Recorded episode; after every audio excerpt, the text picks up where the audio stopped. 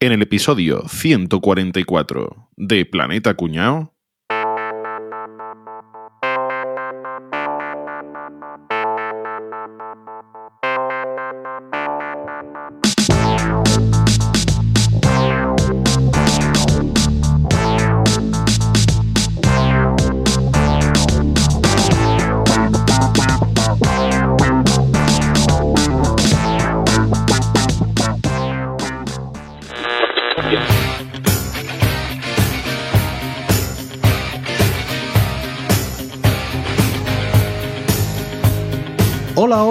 Comienza Planeta Cuñao, el de las sandeces, el del entretenimiento, el de la educación, el de siempre, el único, el veterano, el del sonido imprescindible de la cadena Cuonda, Planeta Cuñao.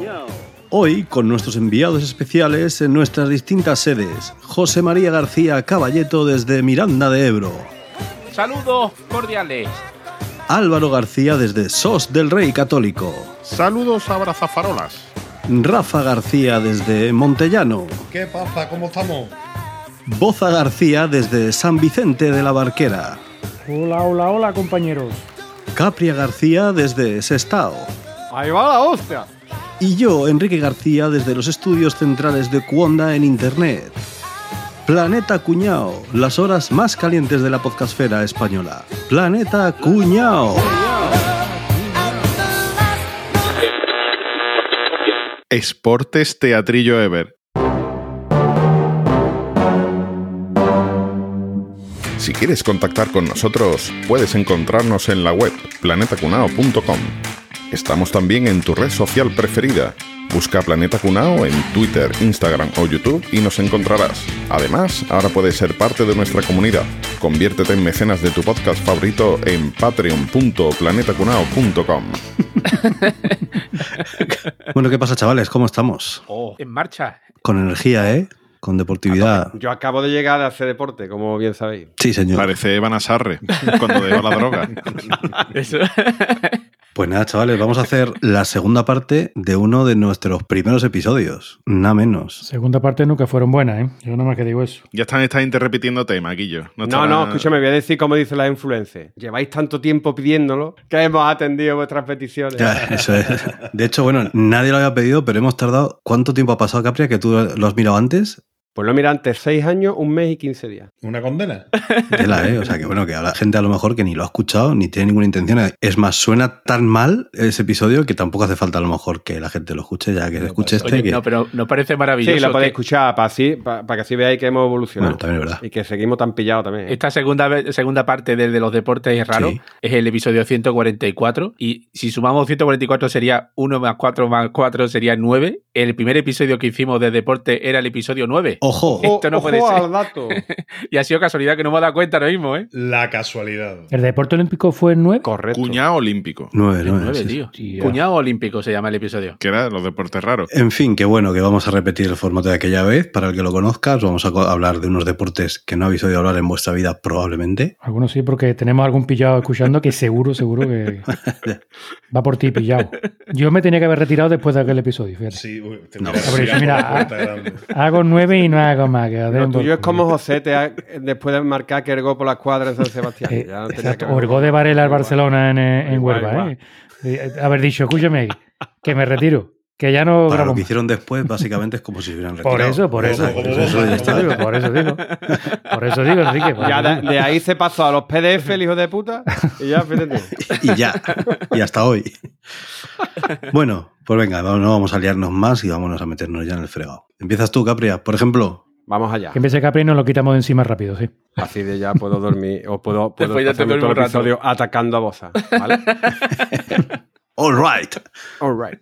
Yo os voy a contar un deporte que, que, bueno, que igual lo habéis visto por ahí alguna vez, aunque no sepáis muy bien cómo es, ¿vale? Pero que yo creo que esto, esto le viene bien a los profesores de gimnasia. A ver. Profesores de gimnasia, aquí vamos a explicar deporte A ver, a ver. que podéis hacer ustedes en las clases estas que, que estáis topillados, aunque después tengo también un tuit para vosotros. Así que os lo voy a contar. Este deporte es raro, pero no tanto. Pero a mí la verdad que me gusta mucho y tengo ganas de jugarlo alguna vez. El teto. Eso ya lo he jugado más de una vez. El teto.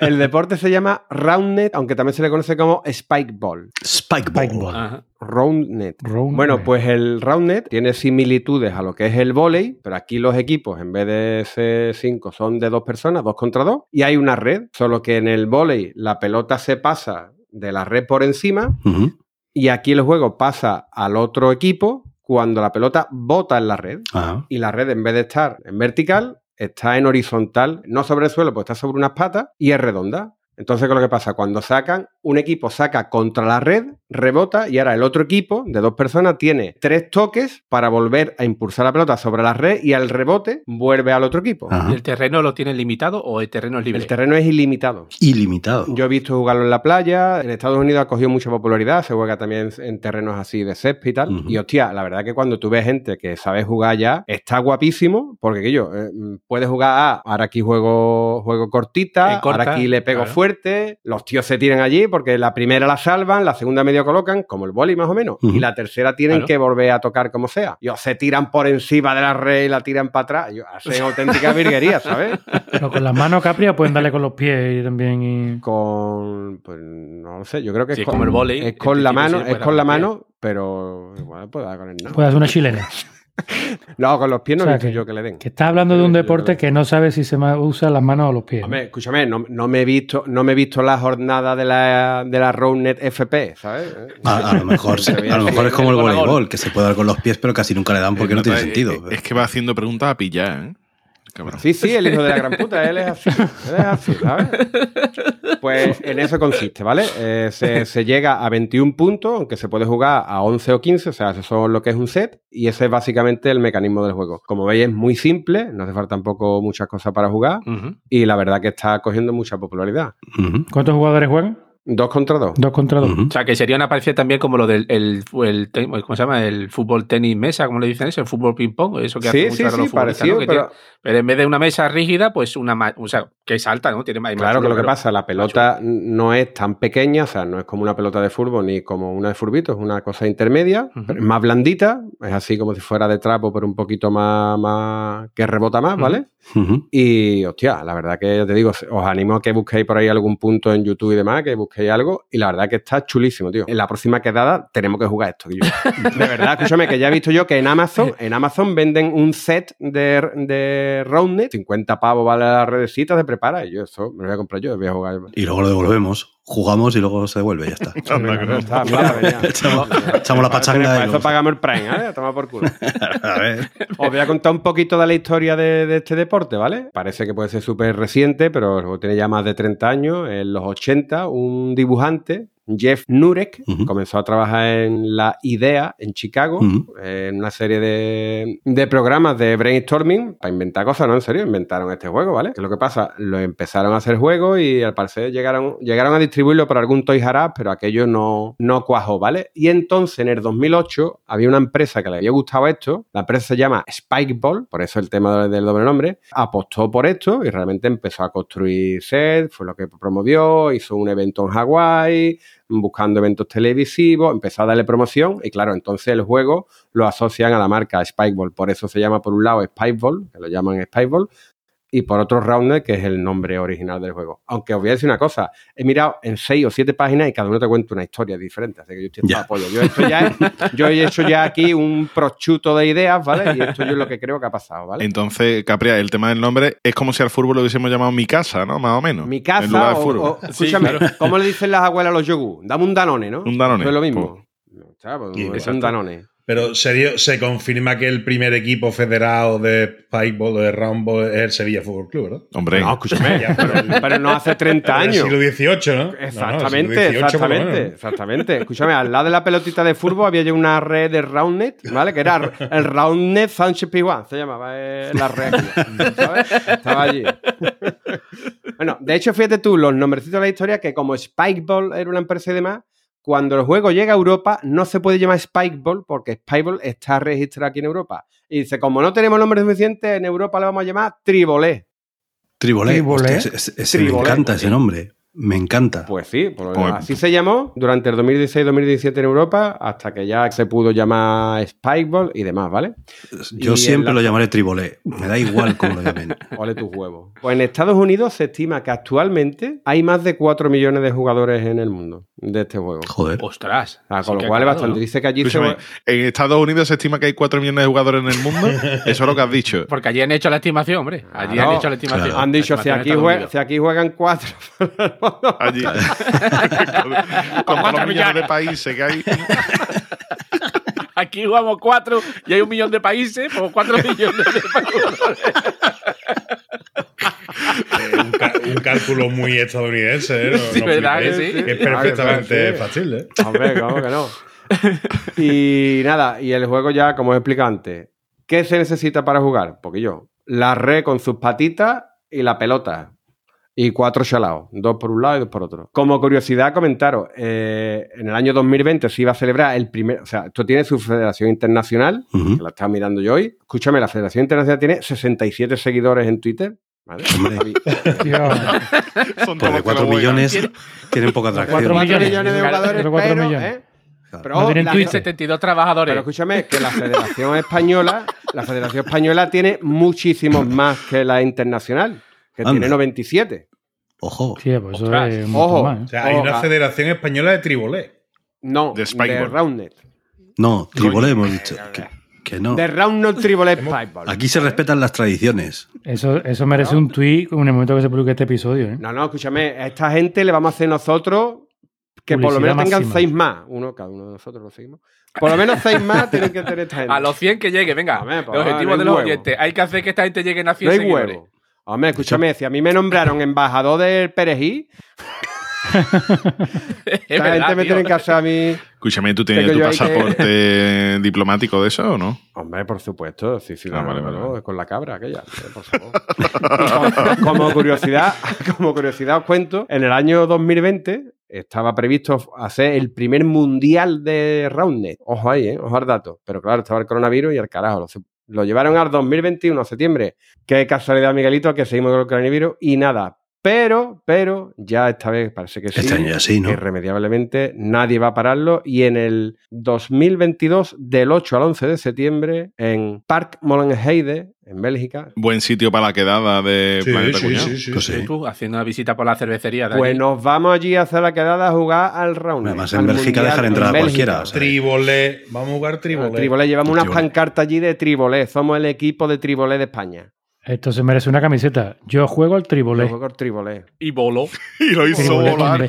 que- Y yo tribolé de él. Me hizo, hizo volar la pelota. vale, y nada, tío, que, que esperamos ir a Bélgica a saludar a los amigos de la International Roundnet Federation. Fantástico, Capi, Vale, fantástico. Así que nada, e- este deporte flip me encanta, ¿eh? No, en serio, lo digo. Este deporte, además, escúchame, están ya eh, preparándose para ser olímpicos. ¿eh? Y te digo yo que de aquí a lo menos 200 años van a ser. Hombre, escúchame, con la mierda que han sido olímpicas este año, tampoco me extrañaría. Pero yo no va a ser olímpico el sí. Brisbane en el 2024. creo que- Sí. Pues bueno, saco contra la red y que le toque a otro. Muy bien, pues venga, cojo yo el rebote. El ¿eh? rebote, ¿eh? Trípolo. Muy bien. Y yo os voy a hablar de una cosa que en el propio nombre ya vais a saber lo que es, que se llama chess boxing. Chess boxing. ¿Eso que, que si va perdiendo te lía hostia o cómo es, tío? Yo, es que- Como su propio nombre indica, el chess boxing lo que hace es mezclar ajedrez con boxeo. Así de fácil, ¿vale? Es que el ajedrez por sí solo no es un deporte. Hombre, como que no, claro que es un deporte. Un Y- mojón. y el boxeo también. Un Se suda, mojón. se juega sentado y no se suda. No deporte. Bueno, no, los cojones no se suda. Luego te cuento. No, a lo mejor los cojones sí se sudan, Claro. precisamente. Pero de estar cosa- sentado, claro. Pero espérate, a ver, a ver, que yo tengo esto de boxeo y, y ajedrez que se pegan de hostia y después tienen que jugar una partida. No, hombre, no, no, Para no. ver si te ha Al movido revés. la Al revés. neurona, Que la pierde, neurona que lleva que No. mete dentro. el otro. Mira, 11 asaltos. Los impares juegan al ajedrez y los pares boxean. Así de sencillo. O sea, 11 asaltos Hostia. empiezan y terminan jugando al ajedrez. ¿Vale? Eh, Hostia, a veces me ha ocurrido dejándote perder la partida de ajedrez porque te tengo la que te voy a dar. que te la debo Claro. de antes, ¿no? ¿cómo, qué, qué pasa con esto? ¿Y hay caos técnico o no? Sí, sí, claro, claro. Que me he liado, o sea, que me he se- liado, que te da el puñetazo de sacar pegado este, ¿cómo se Aquí en, una, en un combate de estos se puede ganar de dos maneras. O ganando al ajedrez o ganando al boxeo. ¿Vale? Ya sabéis, al boxeo se puede ganar de tres maneras, básicamente, que es por KO, por KO técnico, que es cuando te tiran tres veces al, al suelo, o a los puntos al final, ¿no? Y en el ajedrez se puede ganar de dos maneras, que es por jaque pate o porque al rival se le acabe el tiempo. Porque estos juegan a la modalidad Blitz, que está rápida, en la que van parando el reloj y tal, ¿vale? Entonces tienen 12 minutos de juego real de ajedrez que se va repartiendo entre los distintos eh, asaltos y entonces si te quedas sin tiempo y no puedes seguir moviendo, pues pierdes. Así de sencillo y así de complicado. Esta locura, porque a mí me parece una locura, pero me parece maravilloso, resulta que se le ocurrió a un autor de cómics que se llamaba Enki Bilal, que era francés, y lanzó en un cómic que se llamaba Frío Ecuador, pues eh, hacía esto. Lo que pasa es que ahí era distinto. Ahí lo que hacía era que hacían un combate de boxeo y después hacían una partida de ajedrez. Pero un señor holandés que se llamaba Jeppe Rubin, en el año 2003 dijo, esta idea me ha molado y la vamos a hacer de verdad. Pero dijo, claro, no tiene mucho sentido eso de hacer un combate de boxeo y después el ajedrez porque no,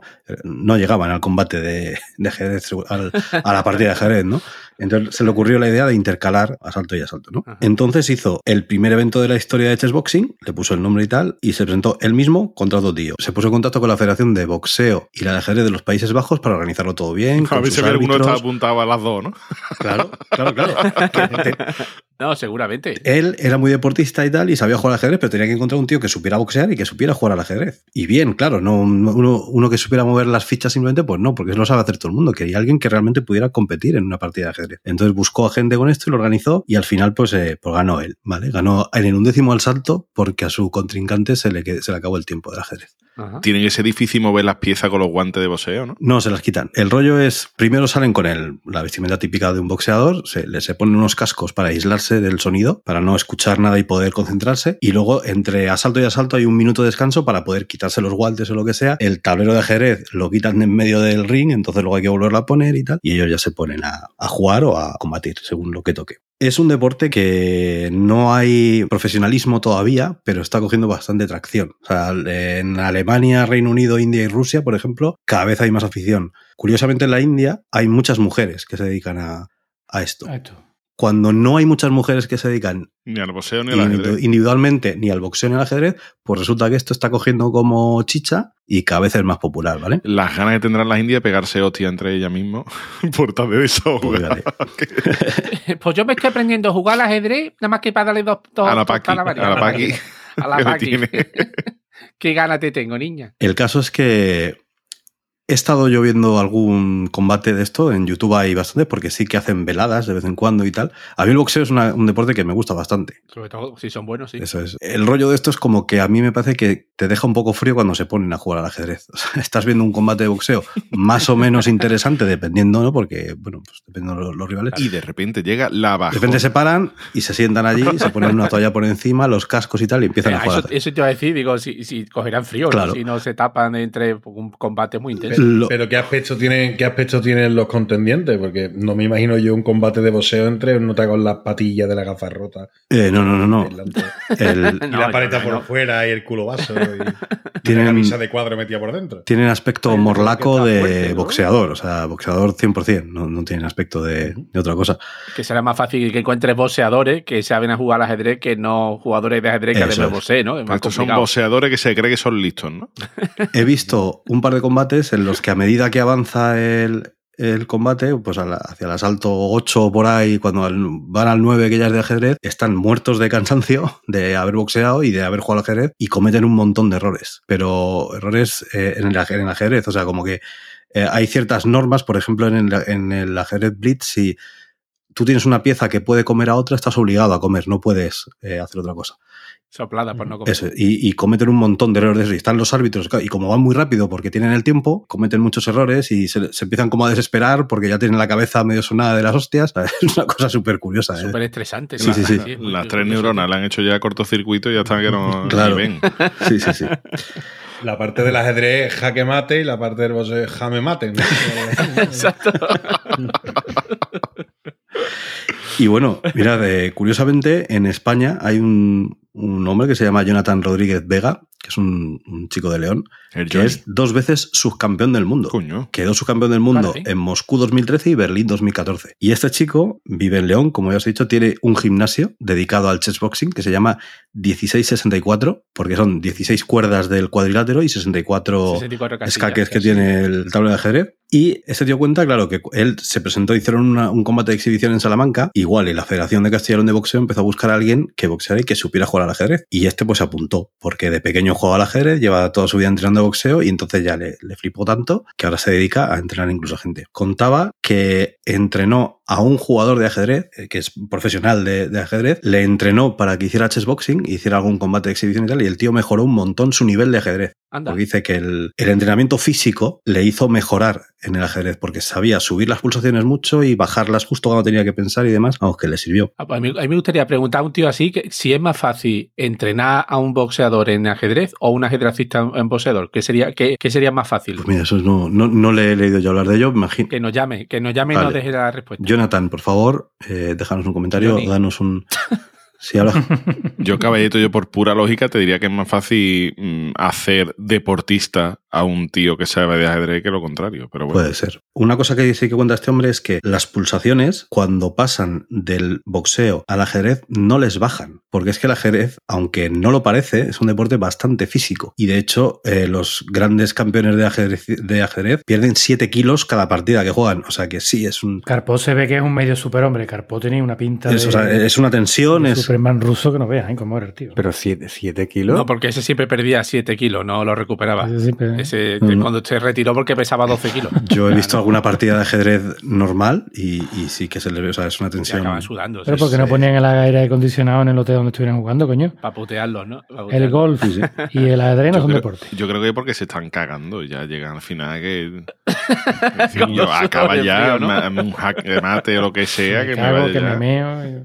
Yo es que como Sí, sí. siempre he jugado en hoteles y cuando estaba jugando allí ya empieza a ver a todo el mundo ahí con los helados, las copas y todo ahí jugando y dice, yo estoy haciendo el capullo, decía, acaba esto ya. Ahí empieza, ahí empieza a sudar. ¿verdad? Pues nada, pues esto es lo que os quería contar, el chessboxing. Ajá. Muy interesante. Muy interesante, Joder, tío. No sé yo si llegará a mucho Mira. más de lo que ya es, pero. Pero la verdad que yo. Enrique, si te digo verdad, yo me lo esperaba de otra forma. Yo creo que era cada movimiento que no te come nadie, te llevas una hostia. ¡Pum! Y ahora yo cre- creía que era así, tío, me lo estaba imaginando y digo, hostia, tío, está guapísimo. Sí, sí, no, estaría, eh, eso estaría más chulo. Un peón, una hostia. Oye, te he comido Claro, un alfil, tres bufetones. sí. Oye, que, que- que te he comido la reina, un crochet. Y ahora vas y te crees que te va a comer uno y el otro te come y dice, pues cómo vendaba ahora. y, y que te toque enfrente al tío ese que da las hostias, el ruso ese Hostia, grandote oso. sí, madre de los bofetones, ¿no? Los bofetones. No, yo es que me toca Como decir te coma la torre, tiro la- como te coma la torre, te mato. Tiro el rey rápido. Bueno, mira, pues hemos hablado ya de muchos deportes en este episodio, en el anterior, de todos los rincones del mundo, pero no recuerdo yo que hayamos hablado de ningún deporte que se ha inventado aquí en Mm. España, ¿no? ¿Os suena? Hostia, que... La grima la acabo de grima. decir. No, no, pero digo de los, eh, de los de nuestros deportes raros que hayamos elegido. Mm, En esta ocasión voy a hablar de un deporte creado por un tío que se llama Philip Eichmann, que es un belga que llevaba toda la vida viviendo en Málaga. Entonces un deporte belga. No, no, no. El tío lleva ya como 10 o 15 años viviendo en España. Eyman. ¿Esto, es- esto qué es, Eichmann, pero le llaman Felipe de toda la Un vida. verga con apellido alemán Eh, que vivía. que Felipe fue a veranear ¿no? en Felipe Málaga una vez, pero. Pero le llaman Felipe. Bueno, pues este hombre en el 2003 decidió combinar lo que estaba de moda en ese momento en su ciudad, que este tío vivía en Málaga. A ver, a ver. Por un lado, el Málaga, que había ganado el Intertoto, y había este tío, este, para que veáis cómo era. Con Miquel Roteta ahí de capitán, macho. La. Pues este Intertoto. tío era, Como si eso fuera algo. era socio del Málaga, o sea, para que imagináis lo integrado que O sea, estaba este español, tío. No, no era un español, belga de esos Bueno, tiene, tiene Claro. un moro que es el dueño ahora. Tampoco te creas tú que. No, no ha visto el Málaga en su vida, Julio. el volei playa, que empezaba a hacer furor en la playa malagueña en aquella época, las camas elásticas, estos, los castillos hinchables que estaban todos los centros comerciales, ¿no? De, llenos de, de estos cacharros que los niños se lo pasaban bomba. Y además sumó su faceta de que este tío era representante eh, musical, de, de bandas de música. Y tenía un par de bandas que eran brasileñas. Eh, de tanto viajar a, a Brasil, pues le encantaba la música brasileña y además algo que empezó a ver en aquella época por allí le dio flipado, que era la capoeira. Eh, bueno, y dice que el tío estaba una tarde allí en una playa de Brasil, pues con la banda allí que hablaba y tal, ¿no? echando ¿no? un ratito allí fumándose No, sus no, canutitos. no, ya tal. a contar que lo inventó allí en Brasil. no, no, no, allí le vino la, la inspiración. Ah, vale, Porque dice que estaba allí, pues, tirado en la playa, viendo el atardecer, ¿no? Escuchando a unos chavales allí haciendo música, uno que estaba haciendo la capoeira, al lado otro jugando al voleibol. Y cuando llegó a Málaga, dijo, coño, ya sé lo que voy a hacer. Metió en una costelera, fútbol, volei playa, castillo inflable, camas elásticas, capoeira, música brasileña, todo eso. Y como, y como resultado, inventó el Bosabol. El Bosabol, entonces es mío, es mío, Bosa. Bosabol. José Manuel Ahí Bosabol. está, Bosabol. Escúchame, esto, esto es algo que sabemos Rafa, Rafa y yo, que el bozabor vende carne allí en el Cosa. Buen sabor, buen sabor. Pero nada más que abre los jueves, ¿no? Sí, El sí, bozabor la fin de es- semana. Hay algo importante para practicar este deporte que se necesita de una colchoneta hinchable del tamaño como de un campo de voleibol, ¿vale? Imaginaros, esto sí que tiene medio metro ¿Cómo? de altura. Sí, sí, una, una cama inflable, como un castillo hecho de los niños inflable, pero imaginaros que es del tamaño de un campo de voleibol. Hostia. Tiene su red en medio, como un campo de, de- de voleibol, y en cada campo hay una cama elástica redonda en el centro. Y alrededor de esta cama elástica hay, digamos, como si fuera como un donut inflable. Si vierais desde arriba, veríais como un rectángulo y dentro un 8 Ujú. inflable. Y una red en medio, ¿no? Vale, en esta zona inflable que rodea la cama elástica se llama Bossa Wall. Digamos que es una zona libre. O sea, si la pelota bota en esa zona, puede votar y el partido continúa. Los partidos se juegan de 4 contra 4 y la red, eh, de, de hecho la red la puede, la suben o la bajan en función de quién participa, porque claro, cuando juegan ya tíos que son súper flipados, Vale. la red se la suben porque si no, imaginaros, saltando desde una cama elástica, los tíos que se Claro. saltan al otro campo, si no sube mucho la red. Y se juega, pues muy parecido al boli. Tres sets de 21 puntos, al mejor de tres y con dos puntos de ventaja. Particularidad de este deporte, se pueden dar cinco toques. Y ahora, esta es la curiosidad. El tío ha mezclado un poco ahí fútbol y voleibol. Y lo primero que pensó es, vale, ¿con qué le damos a la pelota? ¿Le podemos dar con la mano? Como tú quieres, mi arma. ¿Le podamos dar con los pies? Pues depende. Con la cabeza y el peroné. bueno, pues hay dos técnicas. Está el toque de volei, que puedes tocar la pelota con las manos y con los antebrazos, o toque de fútbol, que toca la pelota, pues eso, con cualquier parte del cuerpo que no sean los brazos. En este caso, Menos si eres del Madrid, menos si eres del Madrid. si eres Madrid, puedes dar con la mano y llevarte la pelota a casa, a casa del árbitro. Y si le das toque de fútbol, puedes dar dos toques seguidos tú mismo. O sea, imaginaros, pues la controlo de pecho y le doy un pase al compañero, ¿vale? Por eso son cinco toques. Entonces, claro, como hay dos tipos de toque, hay una doble puntuación. Si has marcado un punto haciendo un toque de volei, pues un punto. Si consigues que la pelota bote dentro de la zona de la cama elástica, son tres puntos. ¿Vale? Claro, ¿qué pasa? En la cama elástica hay un tío allí continuamente saltando para prepararse para el remate y para evitar que nadie eche la pelota ahí dentro. Si el punto lo consigues con un toque de fútbol.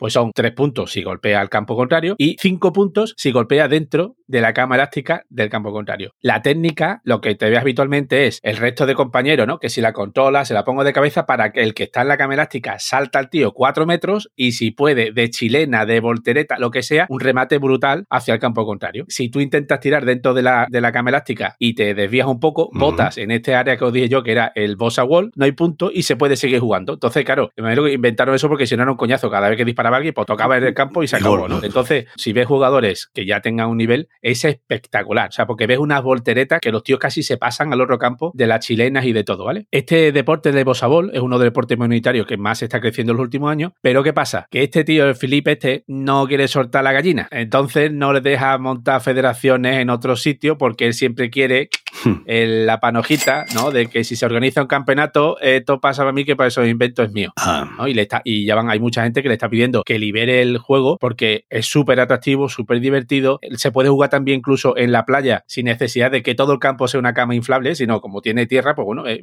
ahí te quedas, ¿no? ya. Hoy en día tienen 29 delegaciones en todo el mundo, ¿vale? En Brasil, Argentina, México, Turquía, Países Bajos, España, Alemania, Francia. Es una pasada. Han hecho varios campeonatos, pseudo campeonatos mundiales, ¿vale? Hasta 2016 que se han estado celebrando. Pero aparte de lo espectacular, que os recomiendo que busquéis en, en- en YouTube algún vídeo de Bossa Ball, eh, se está llevando a cabo iniciativas de inclusión social con este deporte, porque es súper activo. O sea, una partida de este deporte tiene que ser un palizón del carajo, pero tremendo, ¿eh? Tremendo. No, no, escúchame, yo estoy cansado de verlo. Lo- Me lo he puesto Hombre. aquí ahora mismo. He, visto un punto y estoy ya cansado. No, no, te digo yo, eh, tienes que estar en una forma física extraordinaria. Madre mía. Pero, pero aquí, aquí de aquí va García Morato. Sí, sí, la- imagínate. va a urgencia, traumatología, vamos. Ya ves.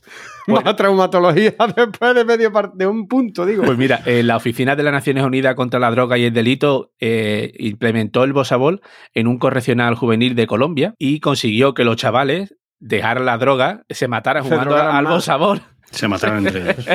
Se drogaran más para no jugar. Se drogaran mientras jugaban al Bosabol. El anuncio lo hizo Johnny Depp, ¿no? El anuncio de Sí. juega al bosabol que, y deja la droga.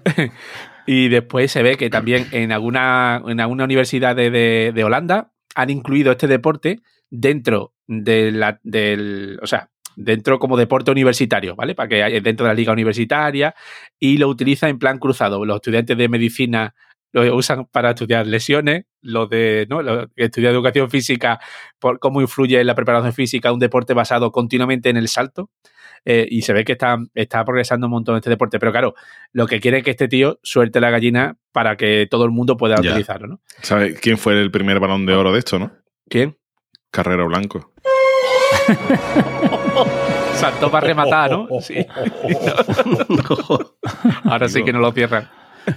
Bueno, y lo último, aviso a Rafa O el y Pegaso. Capria. O el Pegaso. Ojo, Rafa y Capria, ¿eh? Ojito. Que está llegando a España como dinámica de grupo en entornos empresariales. Ya lo aviso, ¿vale? Pues le va a tocar, le va a, tocar a Capria seguro. Yo ya me he imaginado a Rafa dando saltos de voltereta en la cama elástica y, y rematando para hacer dinámica de grupo, de cohesiones y Qué tal. O sea, Y además, Sí, sí, sí, y además te lo meten en nómina. de ¿eh? team Team building. Te lo, meten, team building. te lo meten en nómina eso y. Haciendo el y no lo escorpión, ¿eh? Con la altura que tiene que coger aquí para pegar una chilena, la hostia cuando cae la cama elástica es, es de rótula de clavícula fijo, ¿eh? Que- y que caiga bien. Que me- Y, y que caiga bien, No, no, porque es- como caiga del revete parte No, la no, columna. escúchame, este deporte se podría llamar luxación ball. Luxabol, Luxabol. Luxabol. Luxabol, luxabol. Aquí acaba. Bueno, y, y lo de la música brasileña, que tiene que estar sonando música Sí, mientras sí, sí. tanto. eh, hay un, ahí están los árbitros y uno de los árbitros es el referee que está hace como de Nuensi. El DJ. Sí, sí, sí. El Eso, DJ, no un eso es, árbitro. ese, sí, sí. Sí, sí. El, el boss referee que está con un No micrófono y va, va Yo, retransmitiendo el, partido. este es un fenómeno. y va ¿eh? pinchando música y si no se ponen allí a tocar tiki, no haciendo la, la música esta de bossa nova. O sea, el, el deporte, ves un partido así y es flipante. Tiene, verlo en persona tiene que ser alucinante, sobre todo con gente que sepa jugar. Es impresionante. Y de hecho, ya hay Hombre, varios es jugadores. que si, si jugamos un partidito entre nosotros seis, ser un espe- vamos, La pelota todo el tiempo rodando. y ahora quién va por la pelota. Que por la pelota, que yo he ido espectacular, pero, pero de otra manera. o sea, Claro. No, pero- pueden poner el bombero torero y luego a nosotros jugando al boss a ball. y el efecto es similar. Rafa. Y sin camiseta, que se ve bien la lorza. Ahí que te agaches y se te vea la rabadilla del culo ahí con los tres pelos. Me encanta. bueno, pues eso. Pues escúchame, antes Rafa dijo el deporte este que si era muy antiguo, que si lo voy a fundar del Sevilla, no sé qué. Yo voy a hablar de un deporte, ¿vale? Que aunque es una especie de. A ver cómo te digo, es como un pilla-pilla moderno, o el juego del pañuelo, Teto. O una mezcla de las dos cosas. Es como un pilla-pilla mezclado con el juego del pañuelo, ¿vale? Pero que es que resulta que tiene 4.000 años de historia. O sea, este sí que lo ha inventado El Sevilla. el fundador del Sevilla Fútbol Club. Caray. Surge en la India. Ajá. Y en aquella zona de la península de la India, Bangladesh y todo esto de alrededor, ¿no? Aquella zona del sureste asiático, es por donde más, del suroeste asiático, mejor dicho, es por donde más se juega. Pero vamos, que no es un deporte poco seguido. De hecho, la última final del Mundial tuvo un seguimiento de 86 millones de espectadores. O sea, Joder, poca tío, broma. Qué pasada, tío. De hecho, Joder. es un deporte que tiene federación Nosotros internacional. Tenemos, ojo, tenemos episodios donde no conseguimos esa audiencia. ¿eh? Sí, los flojos. Algunos, algunos hay, pero son Poco. pocos, pero bueno, algunos hay. Pocos, pero hay algunos, sí. Tiene federación internacional y ya en los Juegos Olímpicos de Berlín de 1936 fue deporte de exhibición. Anda. Anda. Ahora os voy a explicar cómo se juega y, y de qué va esta historia, ¿no? El juego se llama Kabaddi. Kabaddi. Hay varias versiones, ¿vale? Eh, Ah, hostia, eso lo he visto yo. las más conocidas son el Kabaddi Circle, que se juega en una especie como de eh, circunferencia, como si fuera la- el centro de un campo de fútbol, Sí. ¿vale? Más o menos así, partido por la mitad. Y después está el más conocido que es el Kabaddi Indoor, que es el Kabaddi tradicional, digamos. Se juega 7 contra 7 en un campo que es más o menos como la mitad de una cancha de baloncesto, mide 13 por 10. Ujú. Ese campo se divide en dos mitades y ahora hay dos líneas que cuenta desde la mitad del campo hacia tu final del campo, 3 metros 75, es la bulk line, eh, line, perdón, y después un metro más allá está la bonus line. Se juega por turno y dice tú, bueno, ¿y esto de qué va? Como he dicho antes, como una especie de pilla-pilla. Juega los riders, que son los atacantes, contra los stoppers, que son los defensores. Tienen turno de 30 segundos en el cual un rider tiene que mínimo llegar a la bulk line de- del otro equipo, tiene que intentar tocar a alguno de los defensores y volver a su campo, teniendo en cuenta que es uno contra siete. Está muy ¿vale? guapo. Entonces, Joder. fácil no es. ¿vale? Y después, en el momento en el que no te toca a alguien, las hostias que se ven allí. Los otros Claro, los otros tienen que intentar evitar que vuelva a su campo. Pero se defienden a Vale. aguantazo limpio. Aguantazo limpio. Ah, se, se defienden, se defienden Vale todo. eh, realmente es ataque, o sea, apla- aplacaje Escúchame, de yo- rugby o de lo que sea, pero vamos, si te Álvaro, tienes una yo- yo hostia, he te la tío ahí tirarse y arrastrar al otro para atrás como si fuera. Sí, sí, sí, sí. Y, co- y cogerlo y doblarle la rodilla para atrás y cogerlo enganchado porque nota a poco que roce con una uñita en su campo, ya es un punto y elimina a uno del otro equipo, sí. al que haya tocado del otro equipo. Ajá. Qué cosa. tío. Son dos partes de 20 minutos y tiene, como te comentaba, son turnos de 30 segundos. ¿Por qué 30 segundos? Pues porque el rider durante esos 30 segundos tiene que estar sin respirar mientras que hace todo eso. Hostia. ¿Y tú, ¿y cómo se aseguran que está sin respirar? Porque tienen que estar todo el rato diciendo cabadi, cabadi, cabadi, cabadi, cabadi, cabadi, cabadi, cabadi, cabadi. Dios de mi vida, qué mente perturbada inventó eso, tío. está colgadísimo, tío. Hombre, son indios. Como si aquí hay que estar diciendo jugando al fútbol. Monja, monja. Furbo, monja. furbo, furbo, Monja, furbo, monja, monja, monja. ¿Vale? O sea, durante los 30 segundos es verdad que ya esto era, originalmente era así. ¿Qué pasa? Que ya eh, se ha profesionalizado hasta tal punto que ya el cabadi, cabadi, cabadi, cabadi te lo ponen de fondo en la megafonía para que dejen nota respirar por lo menos, ¿vale? Pero antes en los mundiales le ponían a, a los notas unas camisetas con unos micro incorporados y había un juez que estaba pendiente de si el atacante iba diciendo cabadi o no. En el momento en el que escuchara una respiración o algo durante ¿Eh? esa, ese turno de 30 segundos, Bueno, Tarjeta. El punto era para el otro equipo y lo, o sea, y lo eliminaban. diga, Madre mía. Los puntos, ¿cómo se consiguen? Pues como he dicho, ¿no? Tienes que llegar hasta la bulk link, tienes que tocar al menos a uno y después volver a tu campo. ¿Qué pasa? Que tú puedes tocar a todos los que quieras del otro equipo. Jugador que toques y consiga llegar a tu campo es un punto para ti y ese jugador queda eliminado. Pero te, puede- te defienden todos. Te defienden todos. O sea, todos van a por ti. Claro, tú imagínate que tú vas, llegas a la línea esta, tocas a uno y ahora a la hora de volverte hay tres o cuatro que te intentan placar, pero tú llegas a tu campo. Todos los que a ti te han tocado también cuentan como toques. Claro. Ah. O sea, y le que puedes tienen que hacer tocar lo posible para que no llegue, claro, a muerte, porque Y- no están eliminados. No, ¿no? no, sí, sí. y le puedes tocar revienta. con lo que sea. Le puedes dar una patada, le puedes rozar con las manos, no lo que sea. ¿no? en plan en la calva, ¿no? Tac, Así. Eh, eh, básicamente es el, el Atlético de Madrid contra cualquier otro equipo, ¿no? Un martes. Pues, Yo creo que en ataque, Más o menos, en ataque menos. a este deporte jugarían bien. En ataque a este deporte jugarían bien los niños estos gitanillos que iban así para robarte algo. Ay, payo, enséñame el reloj. Y, y te- así te cogían algo y dices, tía, salió corriendo ya. Pues esa gente jugarían de puta madre. Y tú ibas detrás del niño. Sí. Pues lo- este, ese es Pues, eso. pues guay, guay. Es que es, por eso, por eso yo decía que es una especie como de mezcla entre el pilla-pilla y el juego del pañuelo. En el juego del pañuelo tú coges Sí. el pañuelo y sales corriendo para atrás.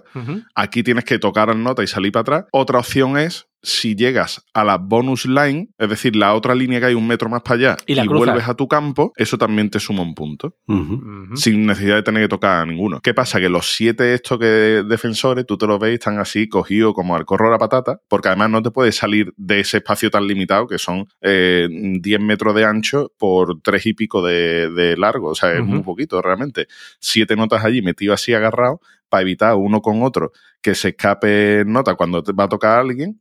Y además evitar salirte del campo. Si te sales del campo, punto para otro equipo y te elimina. Si tú consigues eliminar a todo el equipo contrario, eso se llama lona, sumas dos puntos más y se reinicia de nuevo el equipo. ¿Qué pasa? Que a veces que si te queda contra uno, ese uno se sale del campo porque dice, mira, prefiero perder el de esto y recuperar a los otros compañeros para después intentar conseguir yo más puntos al contrario. Porque se van alternando. O sea, defensa y, ataque se van guapa la alternando. táctica defensiva que hacen, está Claro. en tela de guapa, porque claro, el tío viene de aquí para allá, no sabe lo que hace. Eso Para es, rodearlo, ¿no? digamos, Entiendo como, que- es Claro, como una serpiente, van, van, en defensa, están hasta agarraditos. Exacto. Y dice, oye, que se acerca a la izquierda, pues de la derecha va basculando y dice, si toca uno de allí, por aquí lo reventamos. Y, y van basculando conforme van aquí lo trinco, Eh, claro. Está bien pensado. Antes hablábamos del tema de que los profesores de educación física que vean, que escuchen el episodio y vean los deportes estos, este deporte para jugar con, o sea, quitando las hostias que te pega uno. Pero bueno, lo puedes poner un poquito, venga, yo te agarro y que no llegues y ya está, ¿no? Pero se puede jugar perfectamente en un colegio, ¿no? por ejemplo.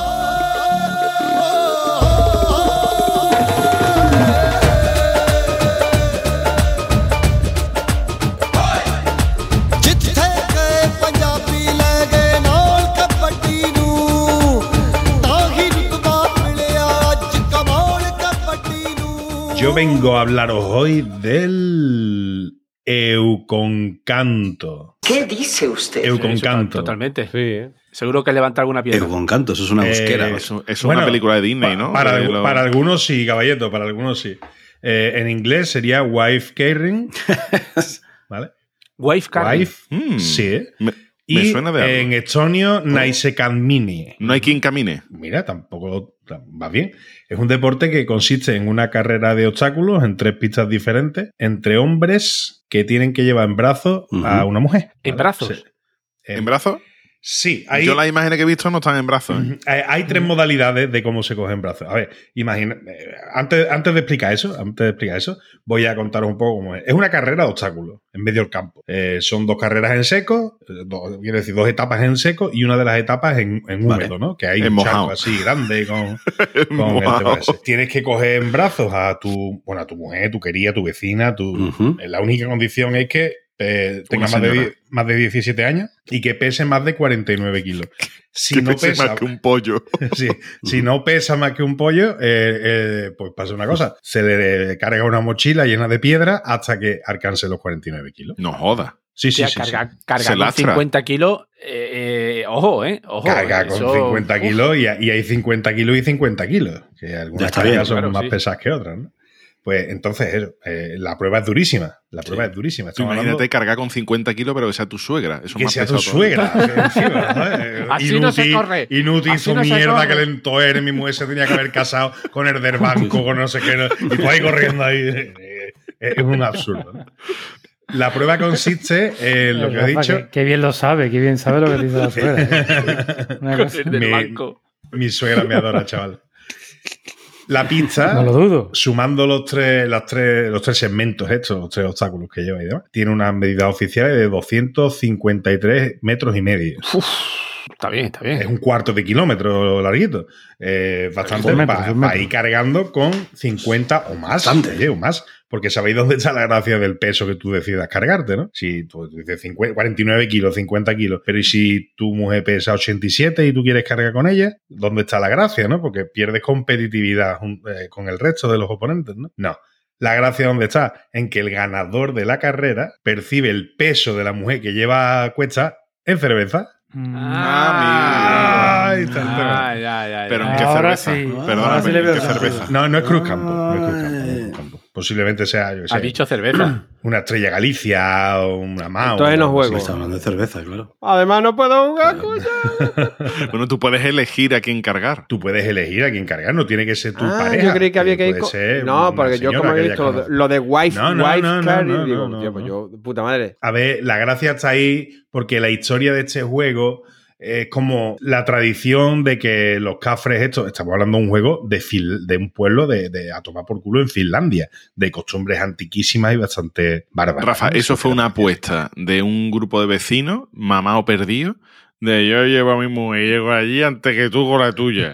que no, pues te pago todo No, en no. cerveza. No, no, perdona. Yo ese deporte lo he visto en la feria, de cuando tu novia se ha hecho, se ha hecho sabañones en los pies de, los, de Y no puede bailar y, de- y la llevas a caballito vestida de flamenca. Pues yo creo que empezó Yo juego. un domingo de ramo, un domingo de ramo de hace muchos años jugué a eso. El Encanto tiene eh, un juego internacional ahí donde lo veis. Porque Tiene su encanto. Sí, eh, tiene su encanto, tiene su encanto. Eh, si bien nace en Finlandia, en un pueblecito de Finlandia, eh, se practica en Estados Unidos, en varios estados, se, eh, se practica en varios sitios. ¿no? Eh, de hecho, los campeones, que siempre suelen ser los mismos, le cogen el rollo y el campeón de la prueba anual suele repetir por dos, tres, cuatro, incluso cinco años. ¿no? Y después en Estados Unidos, los que ganan allí, los que, porque este deporte goza de cierta notoriedad.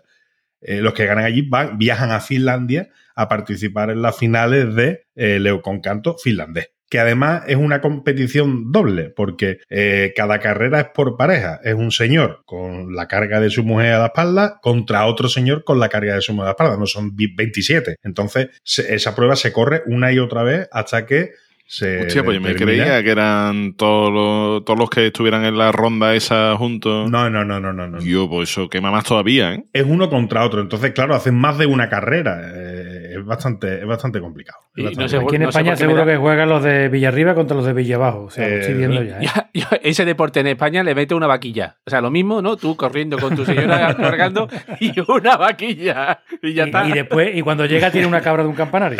Exacto. Ya tenemos, eh, El y tema cobra es- los kilos en gazpacho. Imagináis que estáis corriendo con vuestra pareja ahí en los altos y, y tirándote tomate, tirándote tomate. y, y se te, y se te cae la parienta al suelo. Se te Qué cae por carajazo, toma por culo. ¿Qué pasa con ese juego? Penalización de 15 segundos. Es como en las carreras, como en los coches. Un, un- Pues un stop tienes, and go. stop and eh, go. tienes ahí una penalización de, de 15 segundos. Y tú Yo lo que he "Tío, visto aquí, que normalmente las suelen llevar eh, como si estuviera la mujer comiendo el culo de pie. Hay tres posturas. Sí, sí, sí, lo ha explicado Álvaro divinamente bien. ¿Cómo? Sí, sí, el, lo ha explicado. el que no lo haya Vale. pillado eh, es Eh, imposible. eh, eh, un 69 disléxico, diría yo que. Totalmente. Un 68 que me debe una, ¿no? Entonces, Rafa, yo digo, como tiene que pasar por agua y todo eso, ahí no se ahoga la señora, tío. el, el hombre tiene que tener cuidadito, tiene, pero es que no es el No agua. es- tanto, ¿no? El, No agua, tanto, mira, ¿no? el agua está blandita. El tema es que cuando saltan los troncos y demás, imagínate. una la que- que- que va- la tía rebotando y le mete un cabezazo en la frente. contra- Por eso ellos tienen, Perdona, Mari, que no he controlado. que ellos tienen tres, tres maneras de agarrar a la señora. Una es esa, una es esa, que se llama, es la postura. Eh, 68 disléxico, me ha encantado esa. eh, Esa es maravillosa, esa es, ma- es maravillosa. 69 disléxico, perdón. Es un 69, es un 69 disléxico.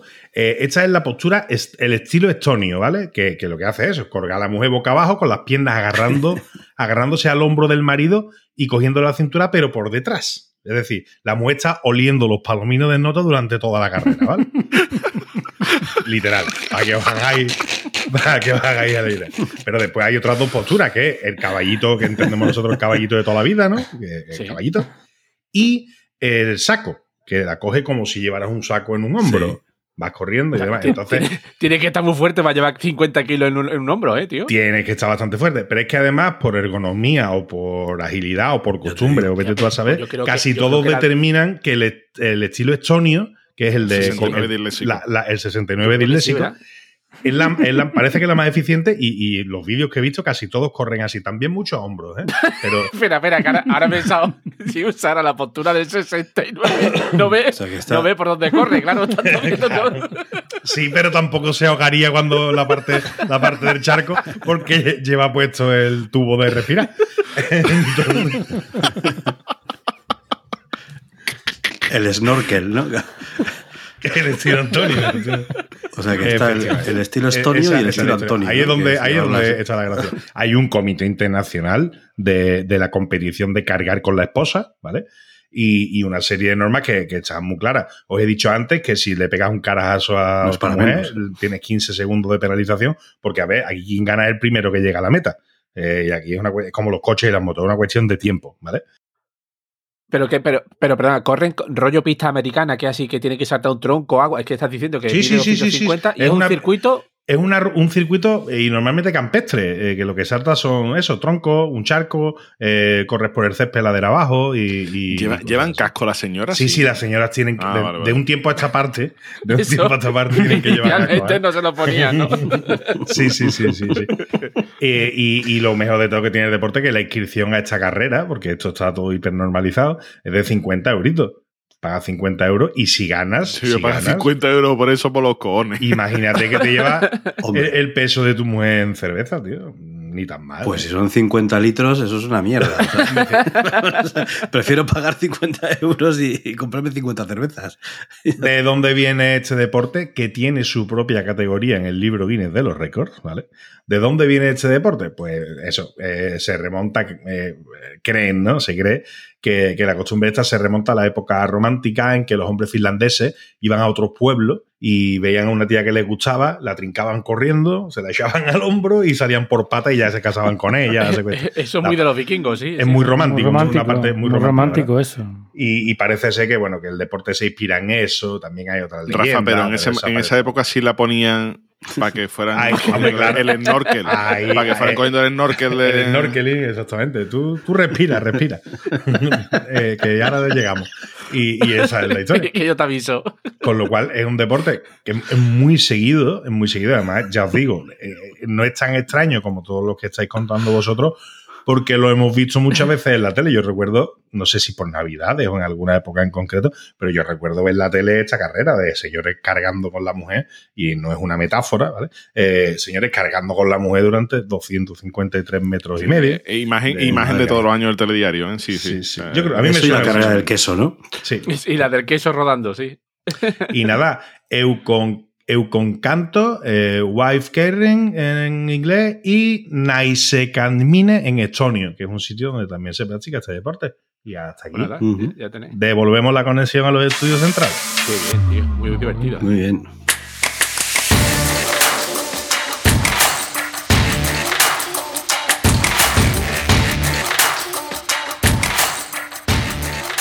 Bueno, yo había hablado de otro deporte, que igual que no sé si lo ha comentado, no sé quién ha dicho que su deporte era deporte nacional, Caballeto, creo que Eh, sí. yo, ¿no? yo, el mío es ¿no? Deporte Nacional de Eh, el, de Bangladesh. los, el de los indios, Bueno. claro. El- Pues el mío, el mío también es deporte nacional. El mío es deporte nacional más de un país que vosotros diréis, coño, como es deporte nacional de ese país, si ese país es el número uno, o sea, el fútbol allí es una locura, pues bueno, pues el deporte nacional de ese país no es el fútbol, es este que yo voy a, que yo voy a contar. A ver, Es un deporte en el que su inicio había su sangre, sus vísceras y, El teto. y todas sus cosas como tiene, como tiene que haber, no, en el teto no. En el teto no. Hay sangre en el teto de caballeto.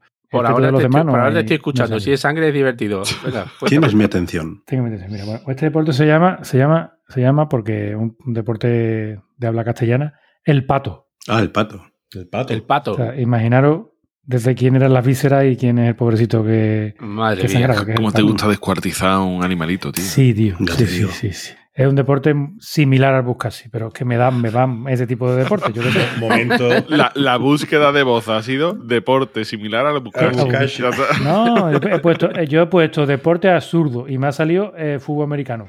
Y digo, ese no. Ese no, porque yo sé que a Álvaro le gusta, tampoco quiero ofender. A ver, fútbol americano, esto. Qué cosa más tonta de deporte, más lenta y más aburrida. Que la gente ve su- el partido, o sea, eh, eh, no, la Super Bowl, la Super Bowl, o sea, el programa que quiere ver la- el que canta en medio. Las Lo de delante y lo de detrás Sí, no- no- tía, no gusta. se ve las cachas, lo demás es verdad. Exactamente, es lo único que queréis. El americano es un deporte absurdo. Claro no que sí, hombre. Bueno, seguimos con mi deporte. seguimos con mi deporte.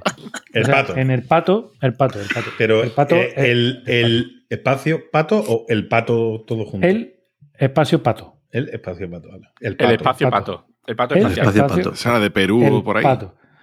No, tío, de Argentina, es el deporte nacional argentino. ¿Qué dices? ¿Cómo era el juego esto en sus orígenes? ¿no? Bueno, pues mm, metían en un, en, un, en un cuero de vaca, ¿no? En una piel de vaca, en un cuero vacuno, metían dentro un pato, pero un pato vivo, o sea, un pato, Vivo. un pato vivo, un pato vivo o cualquier otro ave doméstica, pero bueno, normalmente eran patos. Entonces, ese, esa pelota de cuero que se formaba con el pato dentro tenía tres, tres manijas, ¿no? Como tres agarres, ¿no? Dos en los, dados- en los lados y uno en un y en un frontal, ¿no? En la, o en la parte de atrás. Y ahora había dos bandos, dos equipos de jinetes, igual que el Buscasi, de notas que iban a, Ostras, qué parecido. a ¿no, caballo, que eran los que se disputaban el, el partido, ¿no? Normalmente luchaban o peleaban o jugaban o disputaban, eran pueblos contra pueblos. O sea, el pueblo de tal contra el pueblo de... Rociana contra Goyuyo. Contra el pueblo de. Exactamente, contra el pueblo de, de tal. Y se hacía, pues bueno, tú sabes, el día de la fiesta de la Virgen de no sé qué, Claro. el día del patrón de no sé cuánto. Bueno, pues ese día Claro. se hacían, la- se hacían los, los juegos estos, ¿no? El juego partía de un sitio y acababa en otro. Y en ese otro sitio, pues allí donde hacían la fiesta después, donde comían, donde bebían y Ujú. donde. Pero acababa en un sitio conforme al desarrollo y la evolución del juego o se delimitaba donde empezaba y donde acababa. No, es, es- es- es como la meta, ¿no? Había una salida y Ah, una vale, meta. vale, Vale, no, digo, a ver si nota de la sí, silla ahí, a ver si termina la puta carrera, que estoy ya harto de mover silla, a ver si no termina esta gente. Con los veladores corriendo detrás. La que se me va a historia. pasar el arroz. Aquí ¿no? Un pavo, el más rápido, cogía el pato por un lado, cogía una de las manijas y salía a correr a toda hostia con el caballo y tenía que hacerlo con el brazo derecho extendido, con el agarrando por una manija y las dos, las otras dos manijas eh, sueltas, ¿no? Entonces el del equipo contrario tenía que agarrarlo por la manija contraria y ahora se pegaban a pegar tirones ahí a hostia, pero a, a- a muerte. Y la tercera manija, los de un equipo, los de otro, se mataban entre ellos por agarrarla para ayudar a su compañero. Claro, para ser un 2 contra 1, claro. Claro. Eh, exactamente. ¿Qué pasaba con esto? Aquí también van a llevar una K-47 y cosas así. Aquí no, aquí era 100 AK-47. Pero si te tiraban del caballo y los 14 caballos que van detrás tuyo te pasaban por encima, te pisaban la cabeza o te aplastaban el bazo, No pasa nada. Ah, te hacían un entierro, un fenómeno que no te preocupes, que no pasa te nada. metían dentro del pato también. eh, Eh, te metían con el pato. Te rellenaban a ti con un pato. Y después te tiran penaltis al ataúd, como no habéis visto el entierro ese que hay de uno que era portero. Si el que conseguía llegar al punto final que habían determinado, pues bueno, era, era determinado eh, vencedor y, y ya está, ¿vale? Seguían jugando, o sea, volvían a. soltaban otra vez el pato, empezaba otra vez la lucha y, y así hasta que, yo qué sé, quedaran cuatro, porque vamos, yo no sé, aquí morían. Imagínate el garrulo, el garrulo que trincaba el pato, ¿sabes? El brazo que debía tener el animalito, ¿no? Porque eso siempre seguramente cogían a, a Sebastián, el más bestia de la, del pueblo. Y Sal- un Sebastián saludo Sebastián. no lo soltaría. Sebastián tenía el brazo como Rafael Nadal, ¿sabes? claro. Tenía venas en las venas. Si eran brutos que en 1822 se prohibió temporalmente por su brutalidad. Joder. Y después también durante el gobierno de Juan Manuel de Rosa también fue prohibido. Y ya en 1938 se lo reglamentó. Se lo, ya se puso un reglamento y ya dejó de ser tan brutal. Ya dejaron de matarse entre ellos y ya pudo ser, o ya es una práctica deportiva a la que pueden ir las familias porque no hay sangre, no hay muertos y no hay, y no hay historia, ¿no? Ya, Oye, pero se parece mucho al Buskashi, ¿no? Eh, prácticamente igual, ¿no? Muy parecido. Si los AK-47 y, hombre, Buscachi, tú Que sabes. en vez de una cabra el- muerta era un pato. La cabra, pero el pato está vivo, ¿eh? Ojo, cuidado. ¿eh? Aquí el pato está vivo. Pero den- El pato está vivo. Bueno, Estaba- por, por- estaba, por lo menos un estaba, ¿te ratito. refieres? Por lo menos un ratito. Cuando lo metieron estaba Empieza vivo. vivo, empieza vivo el pato. pato Otra cosa como acabe. Y, y también que, que este deporte sirve pato. 31 de mayo de 2017 fue declarado Deporte Nacional Argentino por una ley, la ley 27.368. O sea, es el deporte nacional de, de Argentina. Era, di era, ¿no? Es, es. Hombre, en el 17. Sí, sí, es Deporte Nacional Argentino. Fue declarado, primero fue declarado en 1953, pero después lo quisieron quitar, quisieron meter fútbol, y no, el fútbol, pero el fútbol no es el fútbol. Y metieron el... Pero, el- ¿y de verdad los gobiernos deciden cuál es el deporte nacional? Claro. ¿Qué lo vas a decidir tú? Pero entonces lo que no he entendido es el, el deporte se trata en, en pasarse el, el- el pellejo este con no, el no, en pato de pasarse no, en correr con el pato en la mano, no, sin. en- En era llegar, correr, o sea. e intentar llegar. Pero eso era al principio. Ahora Ah, ya tiene un reglamento, pero tiene un reglamento bastante tocho, ¿eh? Que no lo voy a leer aquí porque es peor que uno de Me he traído los- las 500 páginas del PDF del Sí, reglamento sí. y lo voy a leer. Está todo reglamentado. No puede tocar suelo, no puede no sé qué. No, cuánto. Pero bueno, básicamente os voy a contar los cuatro detalles. La, la cancha, o sea, el, el estadio, o lo llaman allí potrero, tiene que estar llano y tiene que estar cubierto de grava o de césped. Sus dimensiones son entre 180 y 220 metros, con lo que ya veis que ahí hay un poquito de... Más grande un campo de fútbol. ¿no?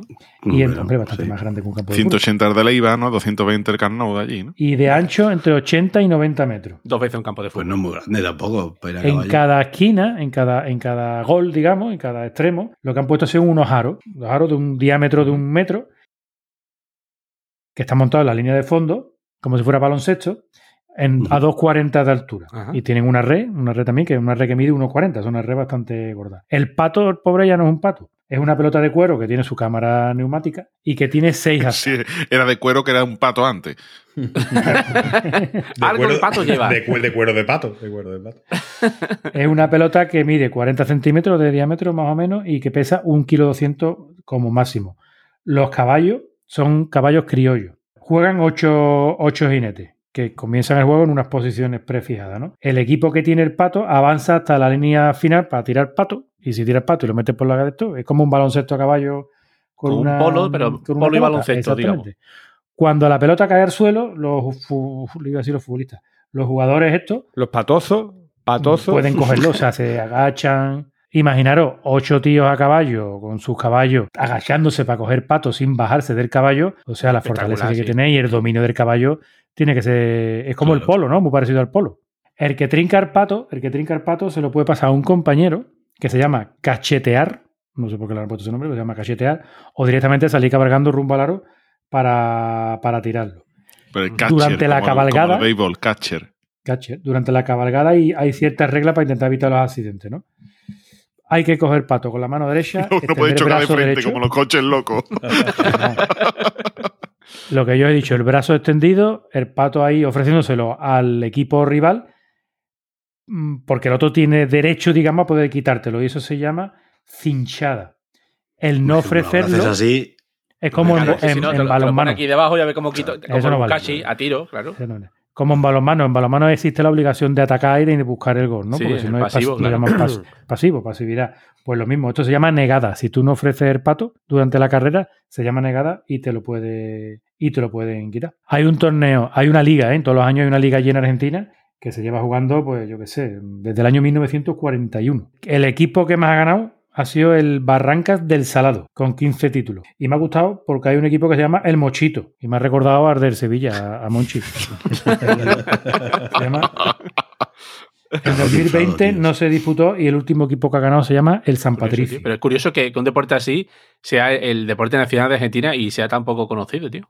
Ahora están Pues todos sí. nuestros oyentes argentinos diciendo, ¿cómo que no sabes escuchar? ¿No? ¿Cómo, cómo que no has Con- conocido, hijo de puta? Con lo que son los argentinos Forro. de contarte sí, sus sí. Y cosas. ahora verdad que están sí, diciendo qué mierda de acento es ese, caballito. Están diciendo, ¡Forro! Bueno, pues ya está, yo ya he terminado. Bueno, presidente de la Federación Internacional de Deportes Raros, don Capria. ¿No habrá visto usted algo sobre re- deportes raros en las redes sociales, no? Evidentemente no, porque la gente de esto no escribe y dice, no, no serían raros. Yo he buscado de, en general de deporte. Pues muy bien. Así que vamos al lío, ¿no? Venga, adelante. Venga, empezamos con el primero de arroba Doc Hannibal. ¿Practicas algún deporte de riesgo? Eh, sí, sí, a veces doy mi opinión. Oh, muy buena, tío. Muy buena. Eso es muy de Twitter, ¿eh? Sí. Venga, el siguiente de, de arroba Garzari. Juan José Padilla con el chándal olímpico lo petaría como personaje del Street Fighter. Cierto es. Vega. Es que lo veo, lo veo totalmente. ¿eh? Venga, vamos con el próximo de arroba Mortimerfu. Así que es usted marxista. Se dice marchador y soy deportista olímpico. ¡Calla, puto rojo! Venga, vamos con el siguiente de arroba Doc Hannibal. Me ha salido una ampolla practicando el deporte ese de montar a caballo. ¿Y pica? Más bien escuece.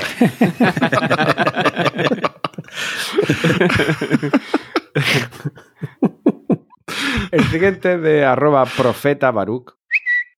Mi tío es tartamudo y su deportista favorito es Marc Márquez.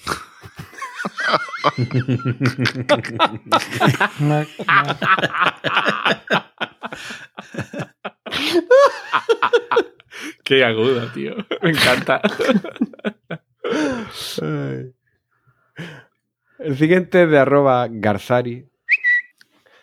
El tenis de mesa olímpico mejoraría si fuera más real, con los jugadores en bañador y chancla y sus mujeres en la piscina del campo. Y el cigarrito a la mesa de al lado, ¿no?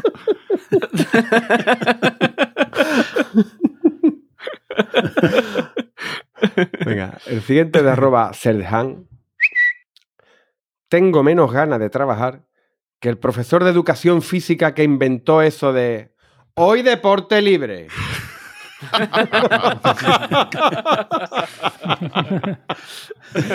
Hijo de puta, aquí tienes alguna idea de meter deportes nuevos. Coño, Sí, señor.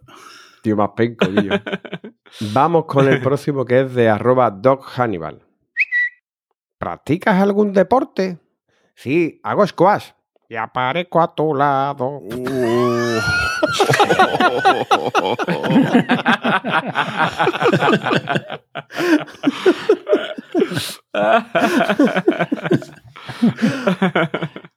Vamos con el siguiente de bueno. arroba Mortimer Fu.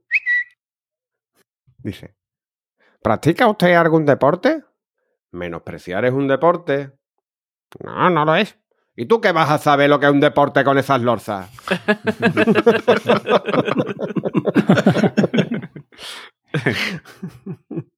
Venga, y terminamos con el último de Akraish. Papá, papá, ¿qué es la épica? Eh, eso de montar a caballo. Eh, Mejor le pregunto a mamá. si no ha hecho deporte en su vida.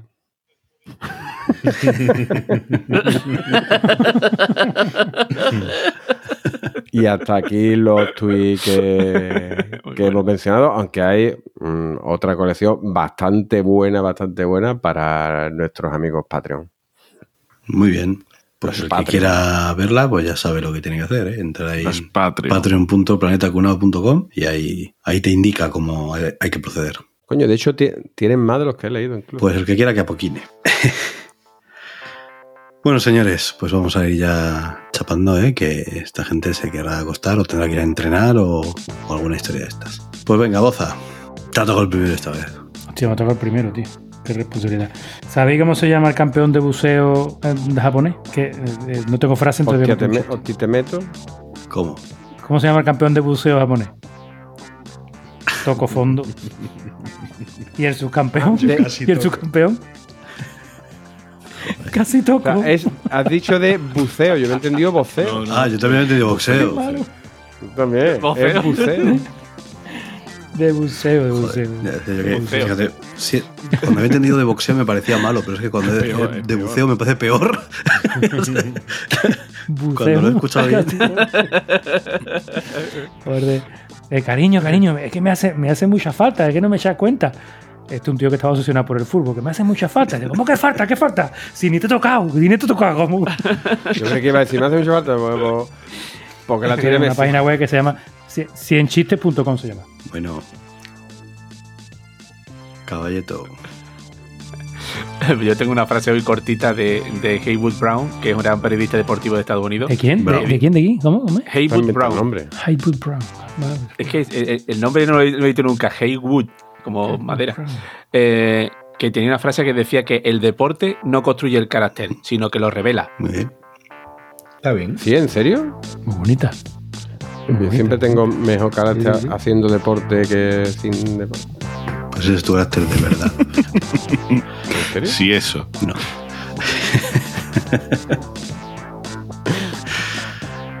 Rafa, Era, era imposible, hablando de deporte, no despedirse con una frase así célebre y demás. Y yo no voy a ser menos, ¿eh? Y ahora hay una que es que me encanta, pero es muy simple. La frase, la frase motivacional y aparte la- lo clava, dice que los buenos jugadores se inspiran a sí mismos. Los grandes jugadores inspiran a otros. Muy bien. Muy bien tirado.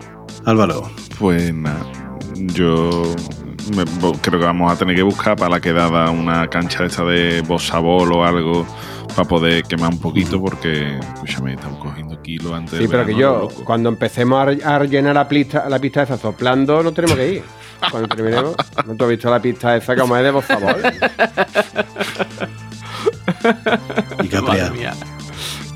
Bueno, pues yo me voy a despedir con una frase inspirada en el deporte que vale, yo creo, para todos los deportes. Para todos los deportes y para todo en la vida en general. ¿no? Que dice que cuanto más difícil sea la victoria, mayor será la felicidad de ganar. Sí. ¿Quién la dijo? La dijo Pelé. Pelé. Que no hayamos puesto ni, sea, ninguna frase del ingeniero Pellegrini aquí. Fatal, ¿eh? Muy mal todo. Recordad, estamos en todas las redes sociales que os podáis imaginar. En todas. Con el nombre. ¿En todas? En todas. En todas. ¿Estamos en Tinder? Ya no, ya no. Eso no es una red social, eso no. es otra cosa, ¿no? Pero no sé. Es una red social. Eso. ¡Oh! Nuestro grupo de Telegram, telegram.planetacunao.com. Eh, ¿Qué más? Tienda.planetacunao.com. Tienda de camisetas exclusivas, diseños maravillosos. Y nada, entrad en patreon.planetacunao.com. Que ahí seguro que hay algo que os cuadra y os echáis una mano económicamente hablando. ¿vale? Para que esto siga, para que el balón siga rodando. Así que venga. Hasta la rato. próxima. Hola. Y- Cabadi, cabadi, y- cabadi, cabadi, cabadi.